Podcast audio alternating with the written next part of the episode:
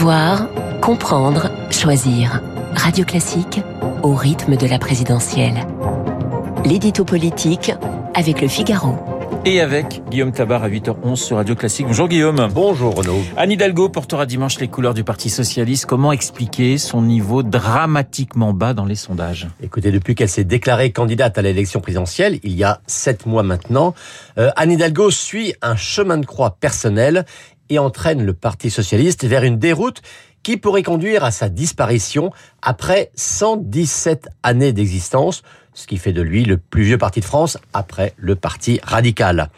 Alors après son entrée en lice, la maire de Paris avait été évaluée entre 8 et 10% et son grand pari à l'époque était de réaliser la grande alliance entre les sociodémocrates et les écologistes en jouant de surcroît la carte femme.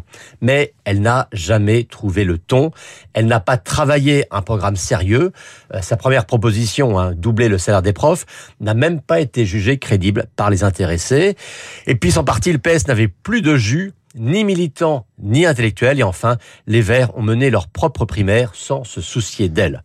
Donc, entrée faible, elle finit marginale dans cette campagne, distancée dans les sondages par le communiste Fabien Roussel.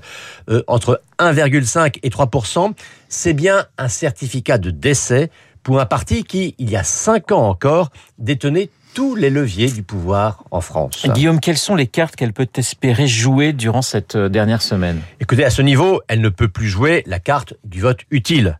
Alors elle peut cogner sur Emmanuel Macron, qui n'est pas de gauche, euh, comme Valérie Pécresse dit qu'il n'est pas de droite. Il ne vous calcule même pas, a-t-elle dit dimanche en s'adressant aux catégories sociales dites de gauche. Elle peut aussi cogner sur Jean-Luc Mélenchon, en rappelant comment il avait torpillé le reste de la gauche pendant des années et en exhumant euh, surtout aujourd'hui ses positions sur la Russie de Poutine. Mais finalement, la seule corde sur laquelle elle peut éventuellement jouer, c'est celle de la fidélité fidélité à une histoire politique, donc fidélité à un parti. Euh, c'est cet attachement aux riches heures du passé qu'elle cherche maintenant à réveiller. D'ailleurs, c'est cette fidélité qui conduit euh, Lionel Jospin et François Hollande, Jean-Marc Ayrault à Bernard Cazeneuve à la soutenir, mais cette caution des grands anciens sera bien insuffisante. C'est-elle abîmée comme euh, maire de Paris dans cette campagne? Bah, Ce qui est sûr, c'est que le retour à l'hôtel de ville ne sera pas facile. Alors, elle n'est pas institutionnellement en danger.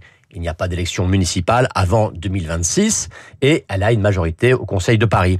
Mais elle s'est éloignée au moment où les critiques sur sa gestion se faisaient plus vives. Et surtout, elle s'est présentée après avoir juré qu'elle ne le ferait pas. Ses alliés, écologistes notamment, ne vont donc pas se priver de la mettre en difficulté, et même dans ses propres équipes, on voit que les rancœurs se sont accumulées. Donc rien ne dit qu'après ce chemin de croix présidentiel, Anne Hidalgo ne commence dans la foulée un chemin de croix municipal. L'édito politique de Guillaume Tabar.